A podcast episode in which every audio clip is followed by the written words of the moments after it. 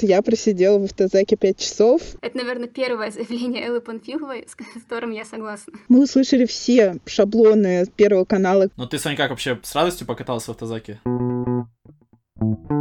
Всем привет! Вы слушаете подкаст «Движение весна» и с вами его ведущий Илья и Лена. Привет! Для начала стоит сказать пару слов о весне. Это движение, которое объединяет молодых и оппозиционно настроенных активистов разных политических взглядов. У нас в движении состоят как анархисты, так, например, э, либертарианцы, социал-демократы и другие. Но нас не устраивает тот режим, который сложился в нашей стране сейчас, и мы не согласны с политикой действующей власти, поэтому участвуем в митингах, пикетах, акциях, а иногда устраиваем их сами. Мы с Леной активисты из Санкт-Петербурга, и в рамках этого подкаста будем обсуждать события, которые показались нам самыми важными именно в нашем городе, скорее, хотя и в стране тоже, и произошли в последние две недели. И тогда перейдем к нашей первой рубрике, в которой поговорим, собственно, о новостях.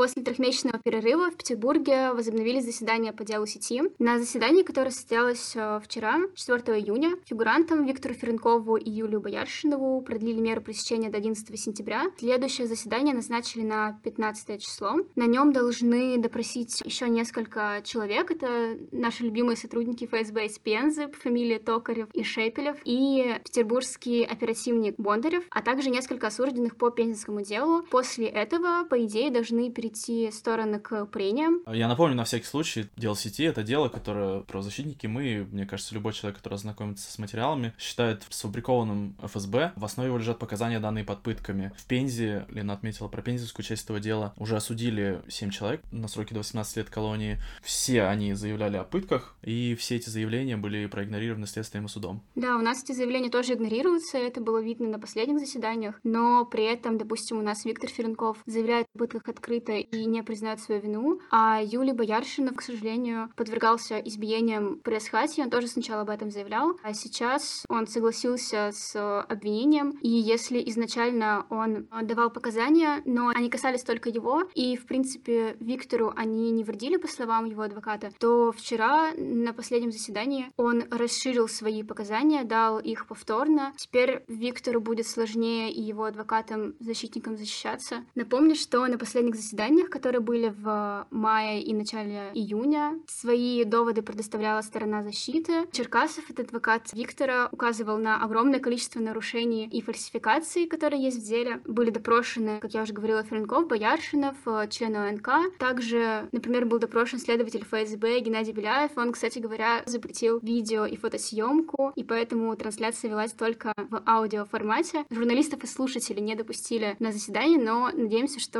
когда дело дойдет до прений и внесения приговора, все-таки мы сможем попасть на заседание и снова, как в феврале, будем петь песни, провожать ребят до автозака. 1 июня Владимир Путин назначил голосование по поправкам в Конституцию, которое пройдет 1 июля. Вообще начнется даже раньше, и уже с 25 июня можно будет проголосовать, например, на дому или электронно. И изначально говорили, что в Петербурге это можно будет, собственно, сделать электронно, но буквально вчера Элла Панфилова заявила, что мы не готовы к такому, поэтому нам в такой интересной процедуре отказано. Это, наверное, первое заявление Эллы Панфиловой, с которым я согласна. Я вот тоже только хотел сказать. Нет, но у нее было там еще каких-то таких пара резонансных после того, как у нас выборы муниципальные прошли. Но да, за последнее время единственное, пожалуй.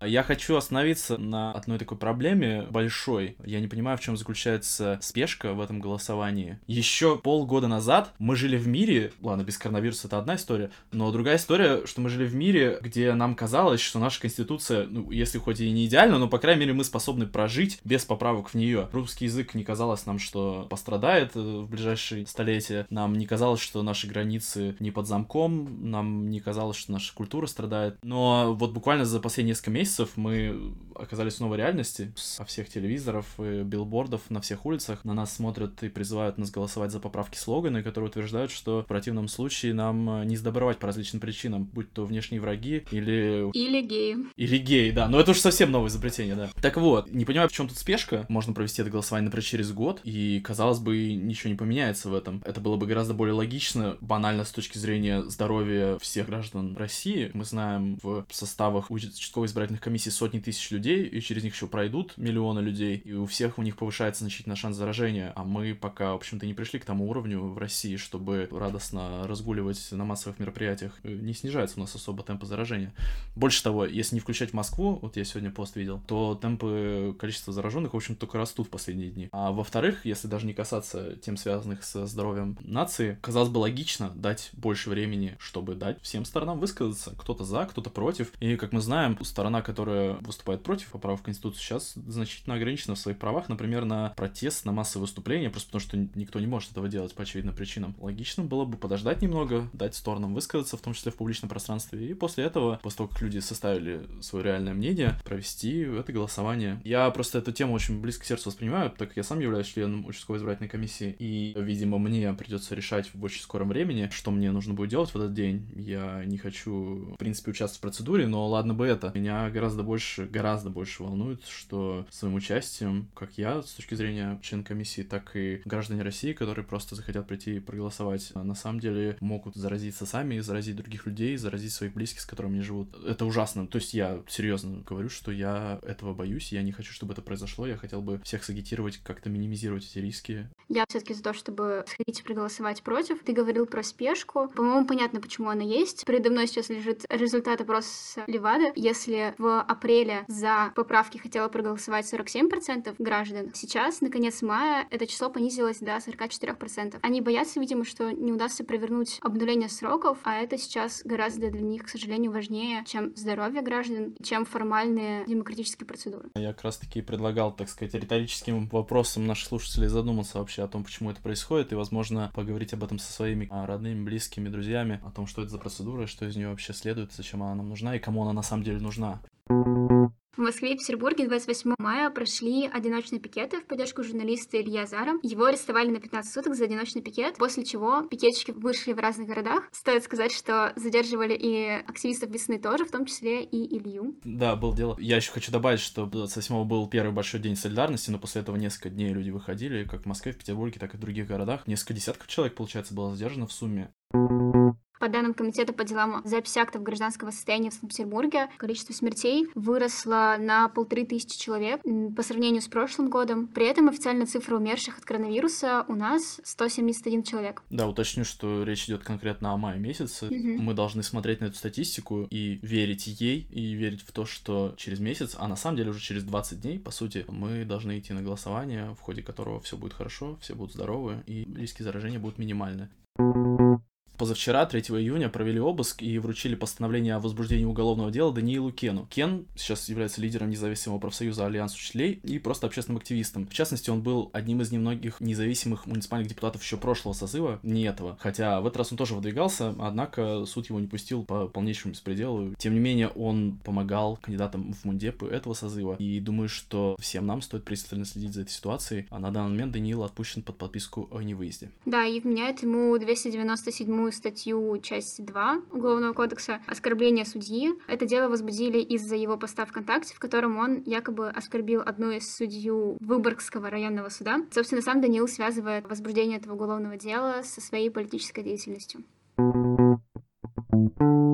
Как мы обещали, у нас сегодня в гостях активистка весны Соня. Она является пресс-секретарем Петербургской весны. Мы ее позвали по вполне определенному поводу, а именно... Задержание, о которых мы говорили ранее, которые были 28 мая. И Соня вместе с Ильей тоже была задержана. Соня, привет. Привет. Да, мы сидели в одном автозаке. Но через перегородку. Расскажи, Сонь, почему ты вышла на пикет 28 мая? Меня очень разозлила вся эта история с Ильей Азаром и с Виктором Немытовым. Это как-то уж совсем печально, когда людей начинают сажать на сутки за пикеты. Говорит о полном кризисе в свободе слова и выражении мнений. Терпеть такое было бы странно. Соня, смотри, главная претензия, наверное, была к пикетчикам в том, что когда все выходили на пикет, все знали, что через буквально несколько секунд человека задержат. Почему ты, понимая это, все равно вышла ведь, по сути, от того, что пикетчиков было достаточно много для пандемии, тем не менее ничего не изменилось. Азара, например, все равно закрыли на 15 суток. Но, тем не менее, Виктора Немытова отпустили. А Азару сегодня сократили срок до 10 суток, и я думаю, что пикет очень сильно это повлияли. Мне кажется, что даже если это пикет, даже даже если это задержание, все равно это влияет на общественную повестку и в целом на мнение людей. Очень важно выходить и высказываться, иначе мы потеряемся в бесконечном потоке новостей про другие вещи, которые не настолько важны для гражданского общества. Смотри, ты вышла на одиночный пикет, и, получается, ты нарушила постановление номер 121 правительства Санкт-Петербурга, которое в частности гласит, что нельзя участвовать в публичных мероприятиях, коим является одиночный пикет. И вот ты такое нарушение совершила. Как ты считаешь, насколько оно соразмерно наказанию, которое ты получила? Точнее, наказание ты еще не получила, даже мы об этом еще поговорим. Но я имею в виду вот всю совокупность действий, а именно задержание, твое доставление, сколько часов тебя продержали в автозаке, сколько часов тебя продержали в отделении полиции. Что вообще думаешь по этому поводу? Нормально ребята действуют?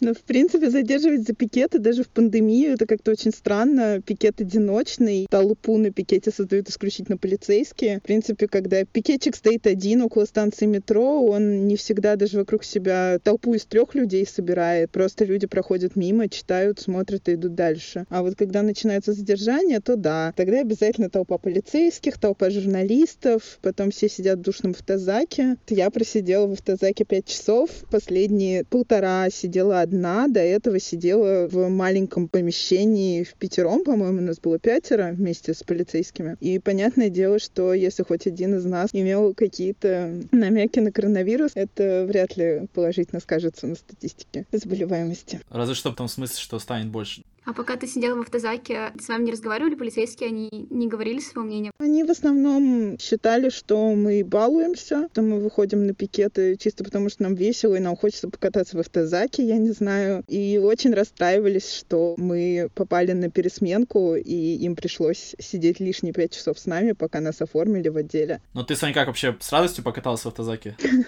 Что можешь сказать полицейским на это? В автозаке мне не очень понравилось, особенно последние там часа полтора, было совсем печально печально. Вначале ничего, вначале весело. Сегодня я ходила в комитет по законности. Там было совсем, совсем классно и здорово. Мне очень понравилось. Дело в том, что обычно активистам еще какие-нибудь дела типа 20.2, КУАПа, РФ, но в этот раз все несколько неожиданно, потому что осудили нас не за нарушение правил проведения публичных мероприятий, а именно за вот эту вот карантинную, ковидную статью. Помимо того, что статья другая и нарушение другое, важно, что рассмотрение происходит не в суде, как это обычно бывает, к этому все привыкли, а в комитете, конкретно комитет по вопросам законности, правопорядка и каких-то еще важных вещей, но я не помню точно название. Получается, вот Карсони про этот комитет и говорит, говорит. Расскажи подробнее, что там было. Я первая, кто пошел на эти заседания. Моя защитница сегодня очень радовалась тому, что вот первое ее дело такое. Очень странное место этот комитет по законности. Он находится натурально в руинах. То есть, когда я вышла из такси, увидела, что вокруг просто развалины и непонятно, куда идти, я немножко даже испугалась, что таксист меня куда-то не туда увез. Но потом поняла, что все-таки нет, это он и есть комитет по законности. Там просто нужно было обойти мимо двух покосивших покосившихся заборов и четырех свалившихся деревьев, и как то там попадаешь туда. Кстати, очень много нарушителей, очень большая толпа там была на входе.